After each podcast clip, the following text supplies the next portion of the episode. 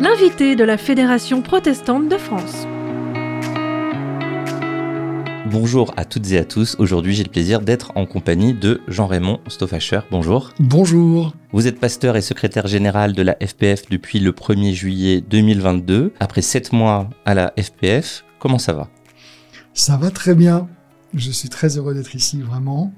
C'est intervenu dans ma vie un peu comme ça, comme un appel spécifique euh, euh, de Dieu, euh, dans la continuation de mon, ministère. Et de me retrouver ici à la rue de Clichy avec les équipes, c'est en tout point quelque chose d'exceptionnel, d'une certaine manière, de vivre le, pulse, si je peux parler ainsi, du protestantisme français. Pourquoi ça compte autant pour vous, la Fédération protestante de France, dans ce qu'elle porte, dans ce qu'elle est? Elle compte pour moi parce que d'une certaine manière, je me considère un peu comme, euh, j'allais dire, si, c'est peut-être une expression un peu particulière, mais un enfant de la fédération. Ouais. c'est vrai que j'ai découvert moi-même venant d'un milieu plutôt plutôt fermé en fait, un milieu protestant évangélique plutôt fermé.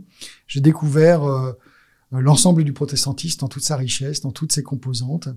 Euh, en ayant habité en Alsace pendant un certain nombre d'années avec le luthérianisme, en ayant euh, choisi aussi pour ma propre, j'allais dire mon propre cheminement et conviction, euh, la foi calviniste. Donc je suis pasteur de l'Union nationale des églises protestantes réformes évangéliques, avec qui a cette identité justement un peu en, à cheval entre, en tout cas, comme une passerelle entre différents types de, milieux.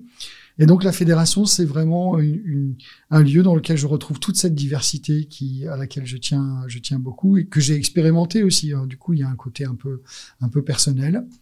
Et on peut parler peut-être euh, un peu de votre parcours qui est aussi jalonné euh, d'interculturalité, d'identités diverses. Euh, vous venez des États-Unis. Voilà, alors ma, une partie de ma famille vient des États-Unis. Voilà, j'ai euh, je suis né en France et j'allais dire de parents étrangers. Donc ça me donne toute une sensibilité, effectivement, peut-être aux gens que je peux rencontrer qui vivent aussi ce type de parcours. Euh, j'ai eu ma nationalité française à 18 ans, donc euh, un Français de choix. Et, et je crois que ça, c'est quelque chose qui a été déterminant dans ma vie. Euh, peut-être un autre événement vraiment important aussi dans ce rapport aux autres aux cultures, euh, ça a été euh, le, le, fait d'avoir été pasteur à Marseille pendant 14 ans, mmh. dans cette ville construite par des, des, des vagues de, de, migration. Et, et là, j'ai pu expérimenter, comme on disait, l'Église universelle avec un ticket de métro. Effectivement, à toutes les stations de métro quasi de Marseille, vous avez une église de type différent, les églises chinoises, les ah églises oui. congolaises, les églises de toutes sortes. Et euh, j'ai pu euh, construire et monter le réseau Mosaïque, oui. euh, qui était justement cette main tendue envers ces églises, et ça m'a énormément apporté et, et, sensibilisé à un phénomène qui est finalement mondial, celui de la recomposition du protestantisme avec cette donne culturelle. Alors, mais que ce soit des églises issues de l'étranger qui se retrouvent autour d'une même culture et qu'on essaye avec le projet Mosaïque de rejoindre, ou euh, que ce soit euh, dans les liens entre les protestants, on constate quand même que la posture naturelle de l'être humain, c'est plutôt de rester confortablement dans sa case. Oui, je crois que ce, livre qui m'a marqué il y a, il y a quelque temps, hein, euh, l'archipélisation de la société française. Effectivement, on dit beaucoup de la situation dans laquelle nous sommes, une, civilisation euh, de plus en plus marquée par l'individu, hein, voilà. Et, je crois que ça ressort bien évidemment, et c'est ça ressort dans la manière dont on, on peut vivre l'Église. On vit bah, tout ce qu'on consomme aussi. Euh, on peut consommer des biens religieux de façon individuelle.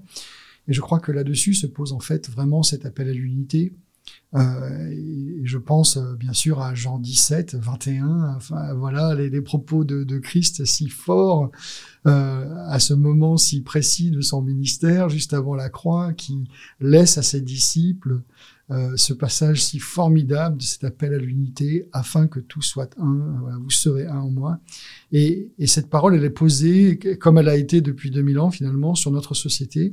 Elle résonne de manière euh, particulière. Elle doit résonner en nous en tant que chrétiens, en tant que protestants en particulier.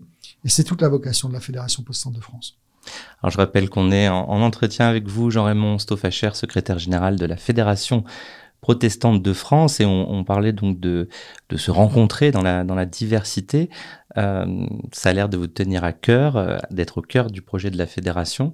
Mais euh, que dire pour motiver cet élan de rencontre si on est bien chez soi? C'est dangereux la rencontre parfois. Oui, ça nous déplace. Je crois qu'il y a des moments dans sa vie où on est beaucoup plus déplacé que d'autres. La naissance de mes deux enfants était un moment où j'étais extrêmement déplacé. Hein, ça renvoie à toutes sortes de choses. On peut avoir, je crois, dans sa vie, effectivement, des, des euh, comment dirais-je, des moments qui, qui surviennent comme ça et qui nous ouvrent. Mais on peut aussi choisir l'ouverture. Et l'ouverture est un choix. Euh, de vivre des communautés ouvertes, des communautés qui sont des communautés qui se revendiquent en tant que telles, mais euh, comme je l'ai dit souvent, qui se refusent au communautarisme hmm.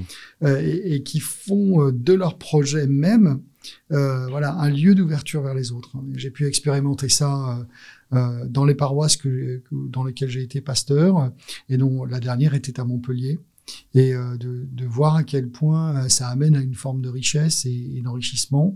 Oui, c'est pas facile. Euh, dans notre église à Montpellier en particulier, nous étions ouverts aux personnes euh, avec des difficultés mentales, peut-être mhm. souvent un, euh, un registre dans lequel qui est pas souvent valorisé dans nos églises, mais pourtant vrai, on en parle très pas important. Beaucoup. On n'en parle pas beaucoup.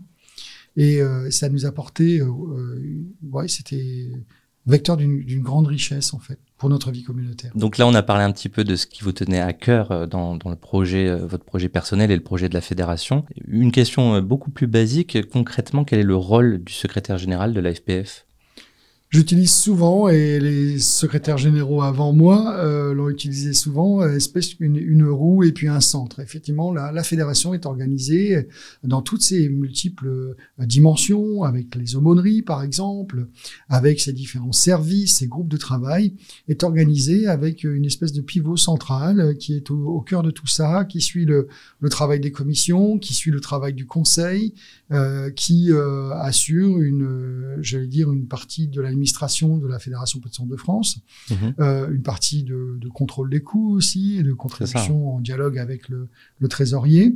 Tout ça, c'est le travail du, du secrétaire général, euh, qui est donc euh, multiple, et moi j'aime bien ça, j'aime ouais. bien passer d'une réunion où on parle du budget, une réunion où on parle de théologie, et ensuite passer complètement à autre chose, être dans le management ou dans voilà toutes sortes de perspectives, ça, ça me, ça me convient bien, et c'est un travail complet, et je m'en je m'ennuie absolument jamais. En tout cas, dans les sept mois où j'étais là, jamais. On n'en doute pas.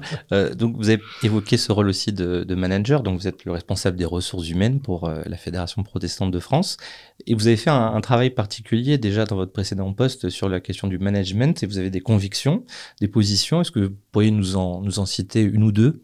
Oui, je, viens d'une école qui cherche à regarder et, je trouve que c'est intéressant aussi parce qu'il y a cette évolution dans, le, dans la missiologie, dans la manière de regarder la mission. Non pas les institutions comme étant quelque chose de figé, mais comme étant finalement un organisme vivant et qui nous permettent de, vivre des transversalités. Et, c'est quelque chose qui me semble important au niveau de la Fédération protestante de France aujourd'hui. Euh, c'est d'essayer de penser la fédération comme un organisme vivant. Comment est-ce que par exemple, la commission euh, de l'aumônerie euh, protestante aux armées pourrait finalement apporter quelque chose à l'aumônerie euh, aux aéroports. Euh, Peut-être que oui. ça passe par l'écuménisme, parce que ça, ça, passe par des projets, vous voyez, ce genre de choses. C'est-à-dire vraiment arriver à ce que toutes les facettes portées par la Fédération protestante de France puissent, dans la même idée, toujours s'enrichir les unes les autres, et puis construire quelque chose de, de, ouais, de c'est déjà vivant, mais euh, de, vivant parce que justement, euh, parlant à plein d'aspects différents euh, de nos vies et, de la vie de la société française. Alors, on a eu fin janvier la traditionnelle Assemblée générale de la Fédération protestante de France.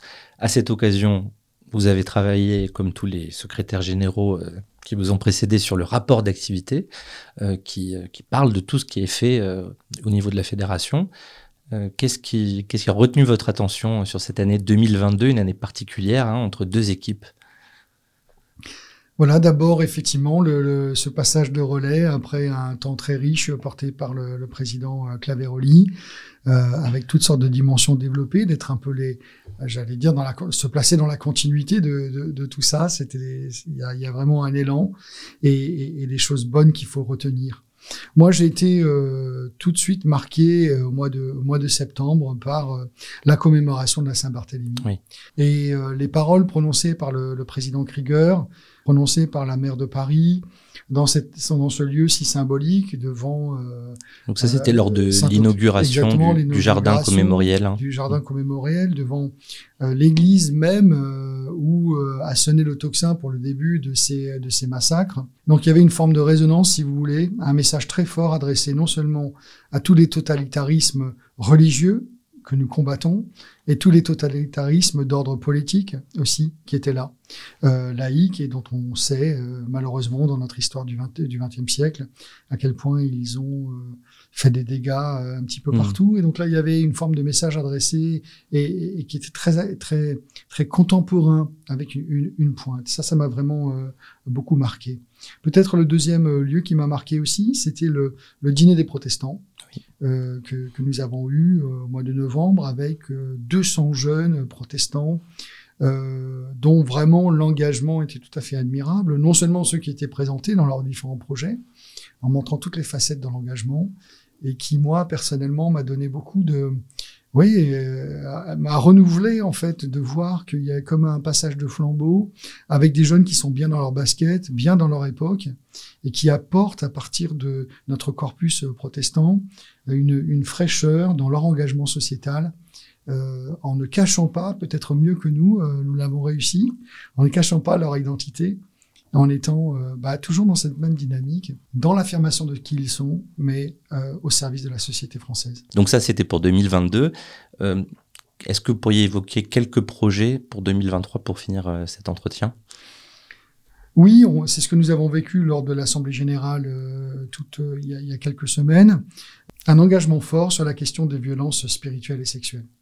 C'était vraiment une parole d'engagement très très forte de la part de la fédération qui a sorti un dossier qui devrait euh, en fait euh, amener à un livre grand public que nous aimerions sortir à la rentrée prochaine, euh, où les protestants s'adresseront en fait à la société française sur ces questions pas pour faire la morale ou la leçon, puisqu'il s'agit de se regarder aussi nous-mêmes, mmh. et que c'était une des conclusions du rapport en disant que dans nos églises et dans toutes nos structures humaines, de toute façon, il y a, il y a, il y a cette réalité, vraiment malheureusement. Mais euh, vous voyez, de porter, on pourrait dire, les valeurs du protestantisme, la, la vision d'une société euh, vraiment euh, à, la, à la hauteur et à la portée de tous. Et, et ça, ça c'est un projet auquel je tiens, je tiens énormément. Alors, on pourrait évoquer beaucoup d'autres sujets, mais, mais, le temps euh, nous manque. Euh, Peut-être euh, une parole ou un souhait pour finir cette émission sur les, les, prochaines années à la Fédération protestante Oui, je crois que la matrice du, de, de, la Fédération, qui fait écho peut-être aussi au projet écuménique, euh, c'est celui-ci, c'est tout ce que nous pouvons faire ensemble, faisons-le. Et je crois que c'est une parole qui me tient à moi, en mmh. tout cas. Euh, il s'agit d'agir ensemble au sein de la fédération. Il s'agit d'être concrètement, euh, voilà, dans le travail qui fait l'unité. Et je pense en particulier, par exemple, à la question de la, la relation avec euh, le Conseil national des évangéliques de France. Euh, comment mieux nous articuler pour éviter que nous soyons dans une parole dispersée? Je pense que avec les lois confortant les principes républicains euh, devant nous, on a vraiment besoin, et un autre rapport à la laïcité, on a besoin d'entrer dans une parole commune qui peut faire sens aujourd'hui, qui peut euh, davantage visibiliser les protestants euh, dans ce qu'ils ont à apporter à la société. Et pour ça, on a besoin de redoubler d'efforts. Et en tout cas, je, je m'inscris dans cela. Je sais que le président Krieger euh, porte aussi cela, non seulement au niveau français, mais aussi au niveau européen. Et c'est quelque chose qui va vraiment nous engager, je crois, et qui sera très porteur pour nous dans les années qui viennent. Merci beaucoup, pasteur Jean-Raymond Stoffacher, secrétaire général de la Fédération protestante de France depuis le 1er juillet 2022. Merci à vous qui nous écoutez. Vous pouvez réécouter tous nos épisodes sur les sites de podcast. À bientôt pour un prochain invité de la Fédération protestante de France. L'invité de la Fédération protestante de France.